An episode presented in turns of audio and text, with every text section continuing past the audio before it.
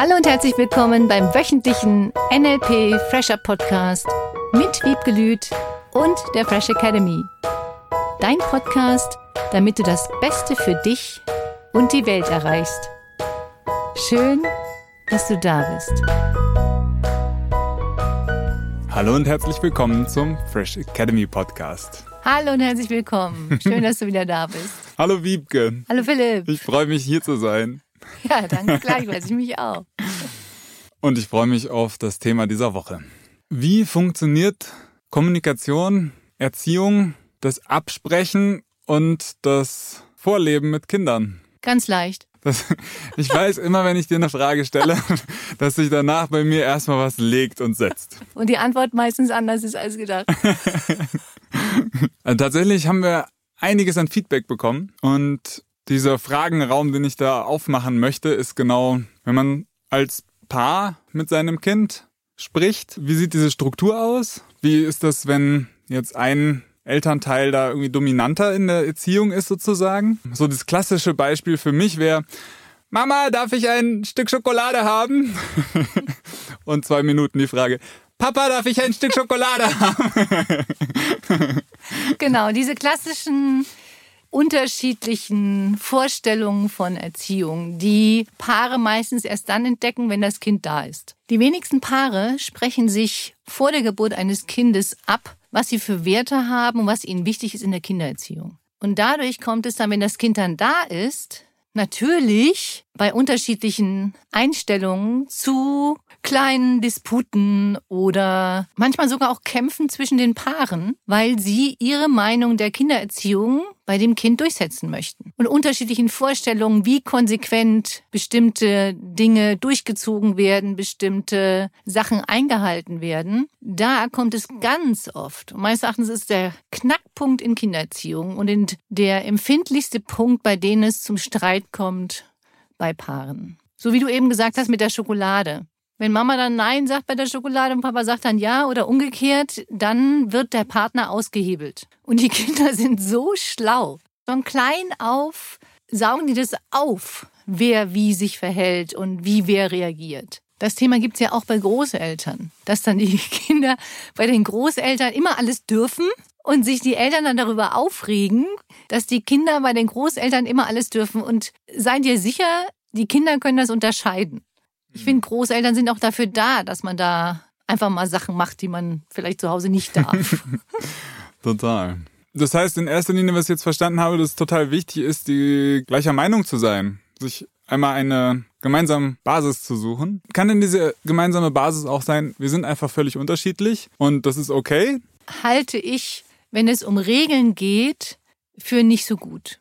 Weil das Kind lernt von klein auf, zum Beispiel, wenn jetzt Mutter sagen würde, du darfst das nicht und Vater sagt, du darfst das, an was soll das Kind sich denn jetzt halten? Mal hält es sich dann daran, was die Mutter sagt und mal hält es sich daran, was der Vater sagt. Es gibt keine klare gemeinsame Linie und das ist ja egal, was wir in unserer Welt erleben. Wenn es eine bestimmte Regel gibt, ist es leichter, bestimmte Dinge durchzuziehen, als wenn es keine gemeinsame Regel gibt. Es muss ja gar nicht viele Regeln geben. Es kann ja sein, es gibt fünf verschiedene Regeln. Das Kind ist um acht im Bett zum Beispiel. Das Kind putzt sich seine Zähne oder dem Kind werden die Zähne geputzt. Dann gibt es noch die Regel, wenn Mutter Nein sagt, dann sagt Papa nicht Ja. Das würdest du ja sagen, ist okay. Ich glaube, dass das sehr, sehr schwierig ist. Also wir haben damit extreme Schwierigkeiten gehabt, wenn das eine Elternteil anders entscheidet als das andere. Auch weil natürlich die Argumente kamen, Papa hat aber gesagt, Mama hat aber gesagt. Das artet sogar aus, dass dann ein Partner über den anderen schlecht redet vor dem Kind und sagt, naja, Mama hat dir das wieder erlaubt oder Papa hat dir das wieder erlaubt. Und damit wird der Respekt den Eltern gegenüber, der meines Erachtens sehr wichtig ist, wenn es um Regeln geht, ausgespielt. Und dann nimmt das Kind, egal wer jetzt da betroffen ist, mhm. denjenigen nicht mehr ernst. Da passt für mich auch nochmal super rein, dass du auch so sagst, der Partner ist das Wichtigste in dieser mhm. Familie erstmal. Magst du dazu nochmal was sagen, dass es in deinen Worten kommt? ja, wenn das Paar nicht an einem Strang zieht, dann versucht das Kind immer auszuspielen. Stell dir mal vor, wie das weitergeht. Wenn das Kind ich mache dann das, was der andere sagt, dann geht das ja weiter in der Schule, das geht weiter auf der Arbeit. Es spielt überhaupt keine Rolle, in welchem Zusammenhang das Kind dann das lernt, weil egal, was Mama dann gesagt hat, ich frag Papa oder umgekehrt. Das heißt, da fehlt auch diese Grenze oder dieses Zutrauen, was ist denn jetzt richtig? Ist das richtig, was Mama sagt oder was Papa sagt? Und wenn das Paar sich nicht einig ist, dann entsteht zwischen dem Paar der Streit. Und ich finde es so schade, dass aufgrund von Kindererziehung oder unterschiedlichen Vorstellungen, die beide haben, eine Beziehung auseinandergeht, obwohl die Beziehung das Wichtigste ist, um für das Kind diese Basis zu geben. Das heißt nicht, dass nicht auch alleinerziehende Mütter, Väter toll sind und das hinkriegen, absolut. Nur stell dir mal vor, du würdest jetzt alleinerziehende Mutter oder alleinerziehende Vater sein und würdest dieses Spiel mit dir selber spielen. Das Kind kommt und sagst, darf ich ein Stück Schokolade? Und dann sagst du, nö. Zwei Minuten später kommt das Kind und sagt, darf ich ein Stück Schokolade? Dann sagst du, ja. Äh, das ist dann mit allen Sachen, muss ich heute in die Schule? Nö. Muss ich morgen in die Schule? Ja was ist jetzt die Regel? Und deswegen halte ich es für extrem wichtig, wenn Paare nur sich einigen auf von mir aus diese fünf Regeln, die es gibt in der Familie. Und die halten beide ein. Und da sind beide konsequent. Ich glaube, dass das Leben viel, viel einfacher wird und viel entspannter, weil diese Kämpfe aufhören, weil das Kind nicht ständig kämpfen muss hm. und nicht ständig wieder sagen muss, oh, wenn die das so gesagt hast, dann probier es beim Papa und dann probier ich es wieder da und dann probier ich es da. Wofür es toll ist, dass das Kind schnell Strategien lernt, wo es am leichtesten ist. Das heißt, das Kind lernt, den leichtesten Weg zu gehen. Immer den zu fragen, bei dem er all das bekommt, was es haben möchte. Vielleicht ist es ja mal ganz gut, wenn ein Kind lernt, dass es eine Grenze gibt. Und für mich das Allerwichtigste, dass die Paare gemeinsam eine Linie fahren für das Kind. Mir schwebt die ganze Zeit noch im Kopf rum. Dieses Bild, was du uns da mir da gegeben hast, dass die Kinder irgendwann ausziehen und mhm. der Partner fürs Leben da ist. Das finde ich eine total wichtige Grundlage, um dann an die Kindererziehung zu gehen und dann mich über diese Regeln auf mhm. eine Meinung zu einigen. Ja. und allein da ist es ja schon manchmal ganz schön herausfordernd. Mhm. Absolut weil dann doch die Elternhäuser, so das, was ich in der mhm. Vergangenheit mitbekommen habe, was ich als kleines Kind selber erlebt habe, was mir mhm. vielleicht auch erst bewusst wird, wenn dann das eigene ja, Kind da ist. Das stimmt, ja. Und dann irgendwelche alten Muster da auftauchen. Total spannende Dynamik.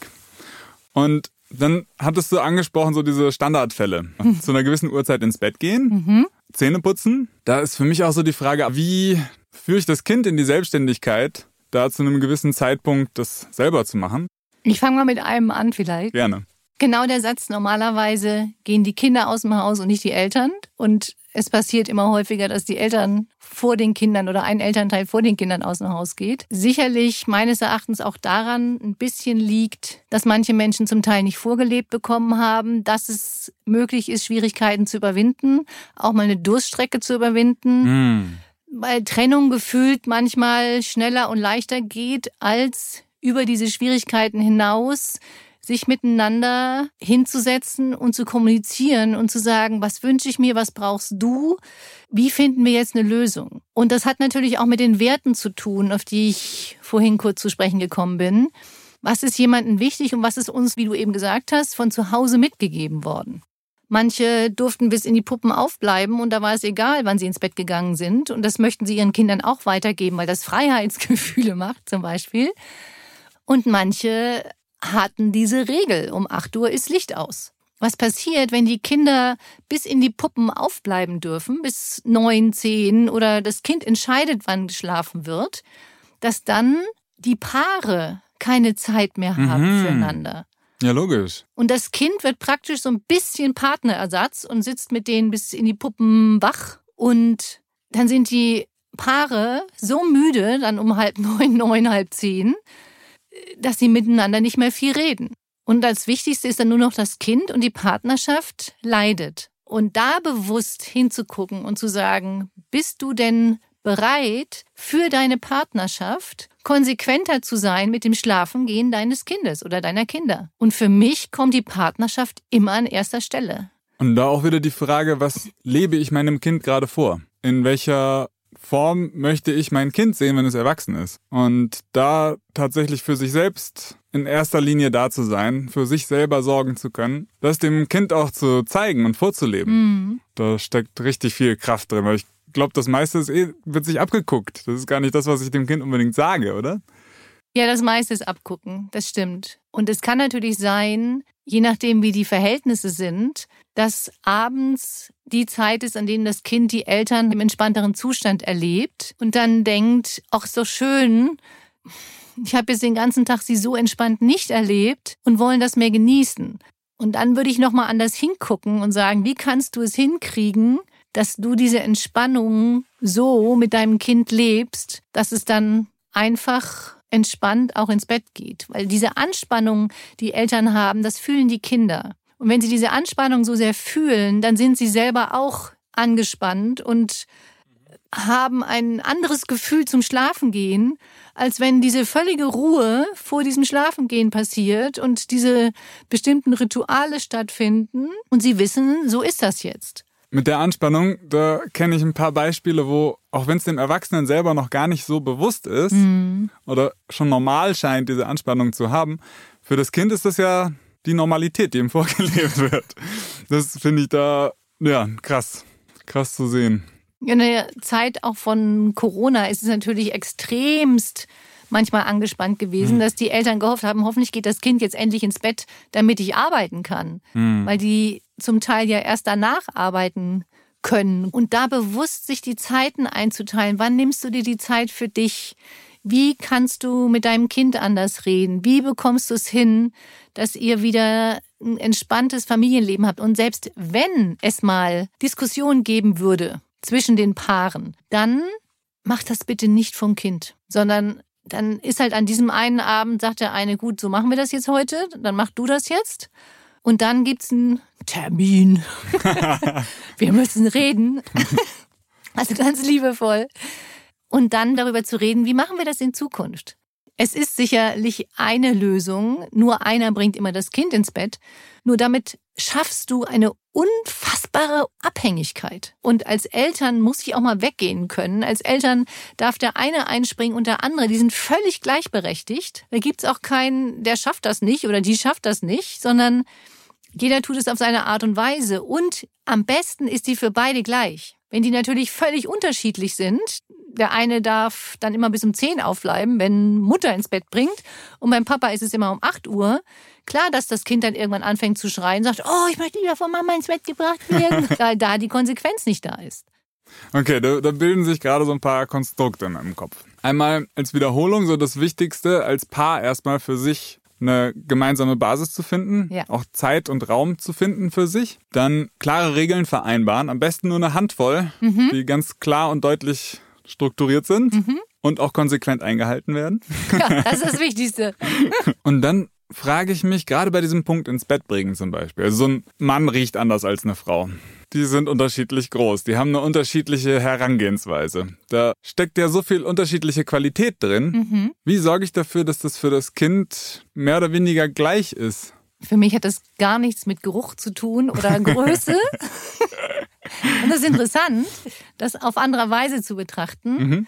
Für mich hat es mit dem liebevollen Umgang zu tun und mit der Konsequenz. Und wenn die Konsequenz bei beiden gleich ist und es ist jeder Mensch anders und du bist anders und du lachst anders mit dem Kind und du redest anders mit mhm. dem Kind, das Ziel darf das gleiche sein, dass das Kind dann um 8 Uhr Licht aus hat und schläft zum Beispiel. Okay.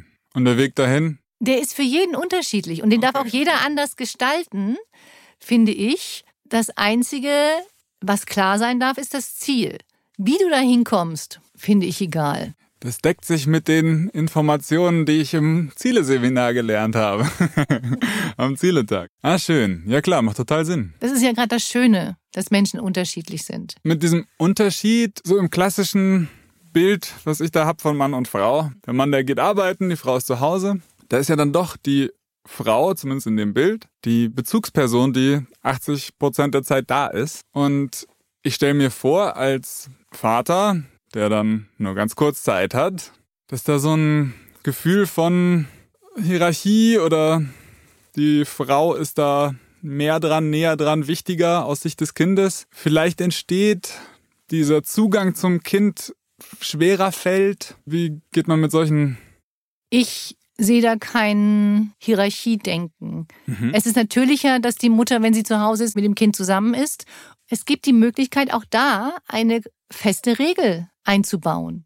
Zum Beispiel, wenn Papa Dienstags, Mittwochs abends zu Hause ist, dann bringt er das Kind ins Bett. Und es ist ja auch schön, das Kind ins Bett zu bringen. Ich finde das ein so wunderschönes Ritual und dem Kind gute Nacht zu sagen mhm. und äh, über den Kopf zu streicheln und nochmal kuscheln. Und ich kann mir nicht vorstellen, dass das Kind da einen großen Unterschied macht. Das Kind macht dann einen großen Unterschied, wenn es keine Konsequenz gibt. Wenn das Kind dann anfängt zu jammern, ich will aber von Mama ins Bett gebracht werden. Äh, wenn das Kind bei Oma und Opa ist die Woche drauf, dann wird das von Oma und Opa ins Bett gebracht. Da gibt's ja auch nicht, will ich jetzt nicht meine Mutter muss da sein. Es hängt ja auch ein bisschen von dem Alter ab. Und wenn dieses Gefühl bei beiden Elternteilen ganz klar ist und kein schlechtes Gewissen und kein, oh Gott, mein Kind, diese Intention ganz klar ist, das Kind geht jetzt ins Bett und schläft. Ja, natürlich gibt es auch, und das hatte ich auch mit meinen Kindern mal, äh, kurzes Aufbäumen, ich bin aber doch nicht müde. Und das war mal eine kurze Zeit, eine kleine Trotzphase. Und dann war das wieder völlig entspannt weil die Regel da ist. Mhm. Meine Kinder haben das auch ausprobiert mit dem Ausspielen, ins Bett gehen und ich bin aber noch nicht müde und kann ich noch was essen und äh, ich habe plötzlich Hunger bekommen. so diese typischen Sachen. Und ich habe das, wenn ich entspannt war, amüsiert wahrgenommen. So, wenn ich selber angespannt war, dann war ich angenervt. Und deswegen, ich kann das schon verstehen, dass die Eltern dann abends manchmal angenervt sind und jetzt schlaf endlich.